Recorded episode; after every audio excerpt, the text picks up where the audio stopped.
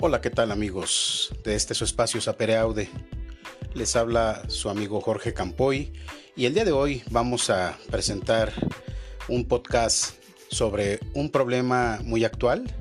que está suscitándose a raíz ya del término del primer trimestre del periodo lectivo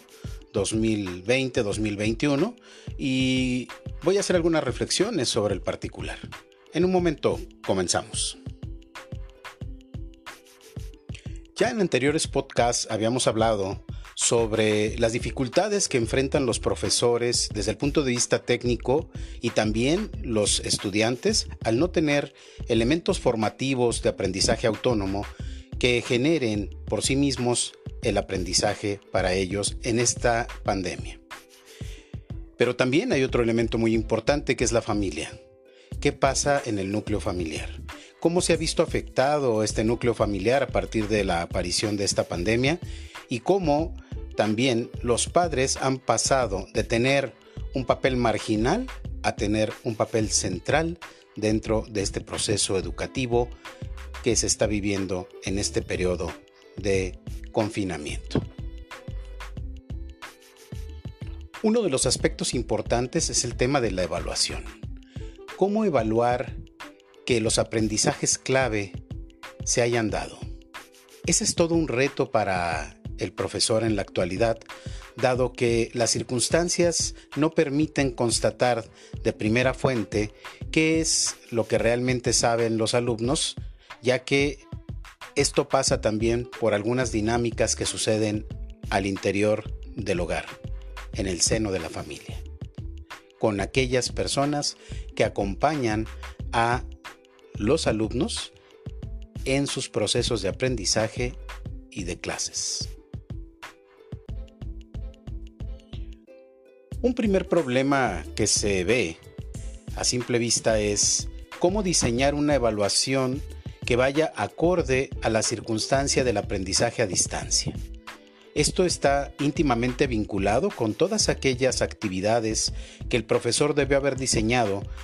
con las características necesarias para la educación a distancia.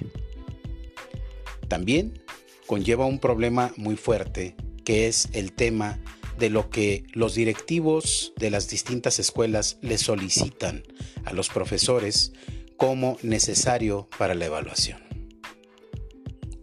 Y también el dictamen de la misma Secretaría de Educación que señala un cierto tipo de evaluación a llevarse a cabo. Derivado de esto, un primer problema es cómo plantear una evaluación que sea justa, que sea clara, que sea precisa y que nos arroje cuáles son los elementos cualitativos y cuantitativos de los aprendizajes clave de cada una de las asignaturas que cursa el alumno para poder identificar el logro y el nivel de logro de cada uno de nuestros alumnos en este proceso de enseñanza-aprendizaje desde casa. Y aquí es donde quiero plantear algunos escenarios que pueden estar sucediendo en cada uno de los hogares de nuestros alumnos del sistema educativo mexicano de educación básica.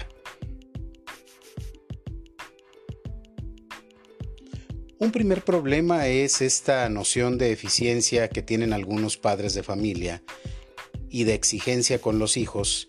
y que pueden estar detonando que si son exámenes a distancia y en línea los que se están aplicando, puedan ellos intervenir de manera directa en la solución y resolución de este instrumento y nos puede estar arrojando de alguna manera una evaluación falsa dado que no es el desempeño del alumno el que se está evaluando, sino la desesperación que pueden presentarse en algunos de los padres porque contesten rápido, lo contesten bien o de alguna manera muestren una buena calificación porque han sido educados estos padres en un sistema positivista cuantitativo en donde el número lo dice todo y no la parte de los aprendizajes logrados por sus hijos. Otro tema importante es cuando realmente el alumno lo realiza, de qué manera se califica este instrumento o cualquiera de los otros elementos de la evaluación que se hayan ponderado para saber hasta qué nivel fue de logro para nuestros alumnos el aprendizaje. ¿Cómo hacer de esta evaluación algo cualitativo y cuantitativo para saber si nuestros alumnos aprendieron o no aprendieron.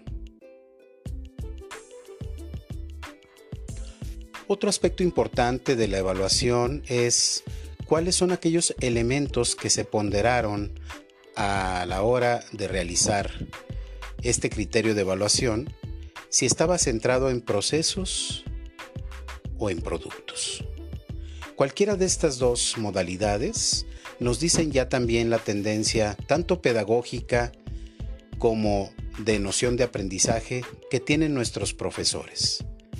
Además de que en las academias tendría que haberse discutido con toda claridad estos elementos en función de las características especiales que tiene la educación a distancia.